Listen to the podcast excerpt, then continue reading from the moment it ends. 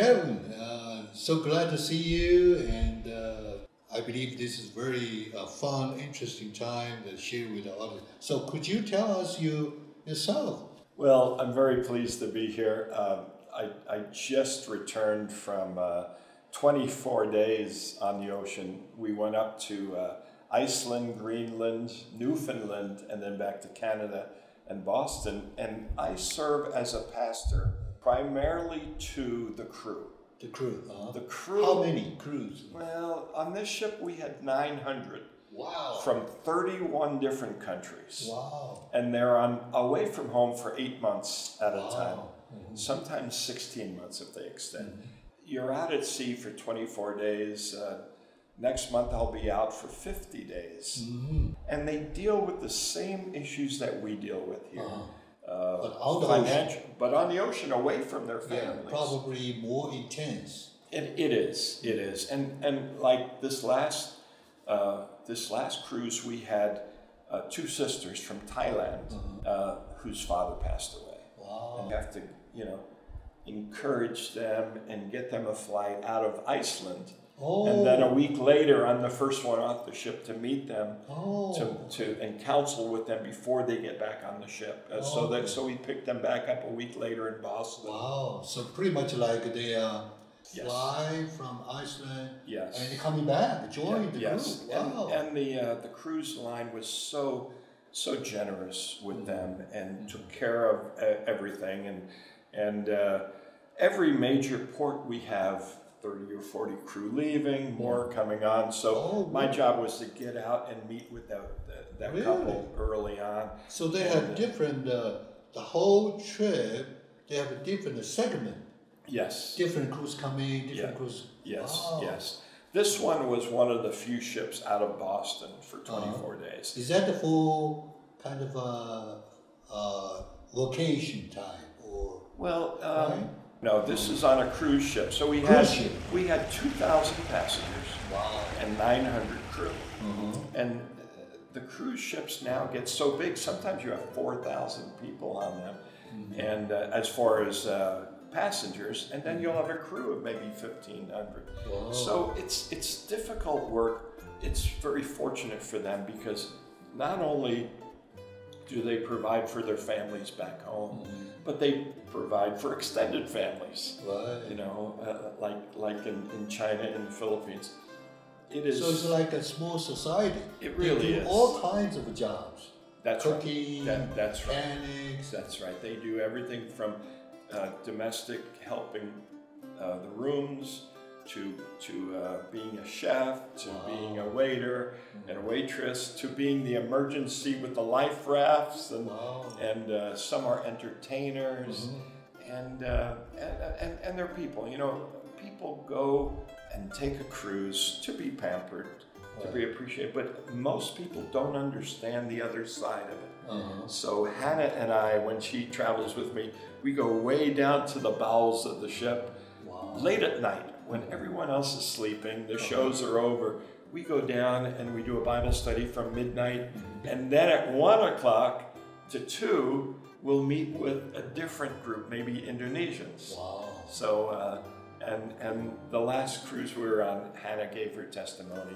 She was a little nervous because of her accent and, and her English Mm-hmm. uh, coming from Wen- Wenzhou, China, and she did wonderful. And the crew really related to her because she- Wow. she's one of them. She's a foreigner, right. you know. And so uh, I've been doing this for many years. So How many years? uh, over ten years. Over 10 years. Yes. Oh. And on the ship, you were treated like a staff member, Yes, yes, when they- chaplain. Right. Uh, on Sundays, we will do a, a, a regular service Uh-huh. for passengers. Uh, this past time, there was another couple that asked to do it, so I said, great, because Okay. my heart is with the crew. my Sure, heart is with the people that are away from But you got to from also home. get a chance yes, to do. Uh-huh. but we do that sometimes as well. Wow. Um, and so we'll be assisting with this next, uh, the next cruise is 35 days, and, and we'll be we'll be doing both both work. Uh-huh. But my heart is really with the, the people that are away from their families. Right, right. Serving 36 years in the military, oftentimes I was away in a combat Mm-hmm. zone, and, and it's, it's difficult. Everything gets magnified, the problems get more magnified with the distance. Right, right. So they call you Pastor Kevin, They do. They, they do. and, And, you uh, have your schedule. You have yes, your yes. Wow. I, I, I typically am up late because the counseling that we do or the prayer meetings or worship service Right. is late when everyone else is sleeping. Right. So I, I typically will miss breakfast, you know, and um, but uh, but that's okay. That's Uh-huh. just my schedule. Do you talk to sometimes uh, individuals as a counseling? I, I do a lot of that. oh wow. And sometimes the door will knock and there'll be room service. Uh-huh. And there'll be two, uh, this last trip, two from the Philippines. oh. And they came in and they're married. They're a married couple serving on the same ship. uh-huh. And they just said, and I said, I'm sorry, I didn't order room service. Uh-huh. They said, We know, but we just want encouragement for our marriage. Uh-huh. And then during the entire voyage, I check up with them and, and uh, encourage them because uh, we, as, as pastors and missionaries, need to bring hope to the hopeless. Right. And, and we've all been in those difficult situations where you need, the Bible says, as iron sharpens iron, we are Right. to sharpen one another. And it's amazing uh, how encouraging it is, not only for them, but for me. Right. Can you tell us a short story about how you got the counseling and serving one of the crew member and they got encouraged? Actually, uh, Hannah was with me on, on one, and we're in the in the South Caribbean, and uh, one of the performers, he was a trumpeter. He came to us and he Mm-hmm. said, I, I, "I really need help with my my family." And then two other people came, and uh, there's some pictures that we'll provide to you later. You'll see Very good, Hannah huh? with four or five from four different languages and Right. four different places. And, uh, you know, everyone needs that encouragement. And, uh, and, and everything we do, we redirect them upward Right. to the Lord because He's, he's our answer. I'll give you an example from, uh, from the Philippines from just last week. There were two young ladies that I, I sort of adopted through college in the seminary in Manila. Um, and they were, one of them was in prison in Dubai, another one was into drugs and prostitution. But I saw, I saw potential. I saw that God could use them. So I said, okay, if you two continue to follow the Lord, I'll get you through college. They're both now in the mission Wow. field. They have both been on the 700 Club in Asia. Wow, Uh, incredible. and and one of them leads. Uh, she has impacted 100,000 Philippine teenagers with a Wow. Mm-hmm. risk program of drugs and sex and whatever. Uh-huh. so you just mentioned that you had this experience uh, just recently. Yeah. Oh, yes. Uh, just a week or two Just ago, a I week. was uh, two weeks in, in the Philippines. Um, but no matter how big the ship is or how small the ship is, um, the crew are humans, and they have, and they have the same issues and the same desires. Right. And it encourages me that there's a group of many different languages, but that we come together and uh, and we worship the Lord. Right. And then they bring the next week they bring friends, Right. and then before you know it, um, you see happier crew, and and so some cruise lines really appreciate having a pastor. Mm. on. So last trip, how many days again? Uh, Uh, that was 24 days, 24 days. How many countries? six countries. Six countries. and that put me over the 200th country.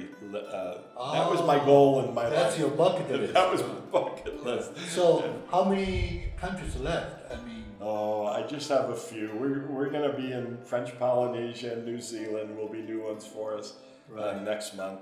But you know, there are places like North Korea that probably isn't a good Oh, idea that's right. for me to go into as a career That's right. army guy and, a, That's right. and, and, a, and a missionary. That's but uh, but uh, the Stan countries, Kazakhstan, Uzbekistan, Oh, right. Tajikistan, these are in my future. Maybe next summer. And then Oh. so next trip, total how many countries? probably eight new ones. Okay. But for Hannah, a lot more Uh-huh. countries than that. Right. You know, and then we're hopefully we'll get back into China. There's one major corporation that has like five or six levels Uh-huh. called Carnival. Right. So uh, Carnival has Holland America, has Princess Cruise Line, the, the old Love Boat that we all grew up with. Uh, these are all under the same umbrella, so it's easier that Right. Mm-hmm. they that they talk. Uh, Norwegian Cruise Line, which which we do mission work, is with a different company, Right. uh, but the word gets out. So maybe I can say hello and goodbye for different languages.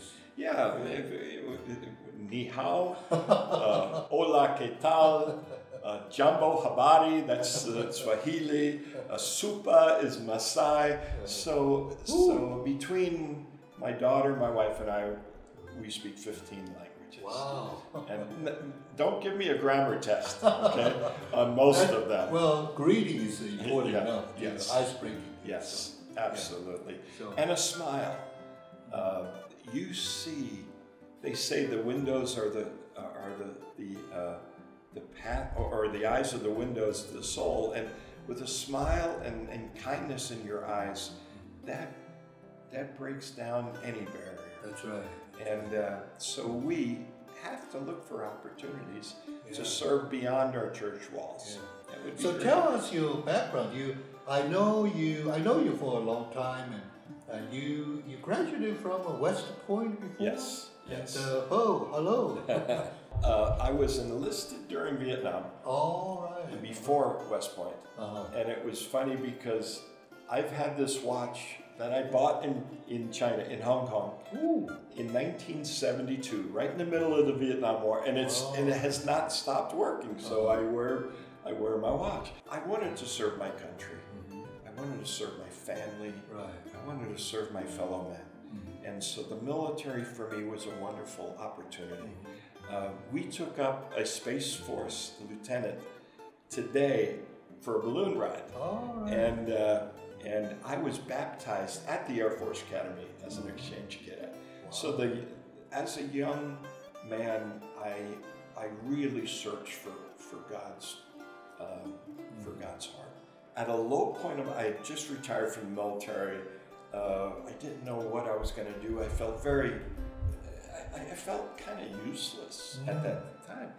But I said, Lord, I don't know if you use me, but I'm here. Oh, So send me, do whatever you want with me. You have to be careful when you when you pray that because Uh-huh. Uh, That's within right. Uh-huh. a week I had a, an, a telegram or something saying I need to go to Somalia. They had a severe drop a drought there and, and Kenya. And before you know it, I'm living in a mud and dung hut in Af- Africa, in Kenya. And actually, Hannah and I were married in that village. wow. Uh, I'm, I'm an elder in that village now, and, uh, and we're going to be going back next summer. So, really, you just have to say, Lord, y- use me. And you don't need to know a bunch of languages. You don't need to, to have gone to Bible school or, or know, y- you know, ha- have memorized everything. That's the enemy trying to discourage us from reaching out. You just have to be willing Right. and, and just look upward. Well, thank you very much. Thank you so, So much. so great to We, see. we, we really appreciate our home being here. And, Yeah, we, thank and we miss you all when, when we're gone. Thank you. We'll pray for you. All right. Thank you. Thank you so much. Yeah. God bless you.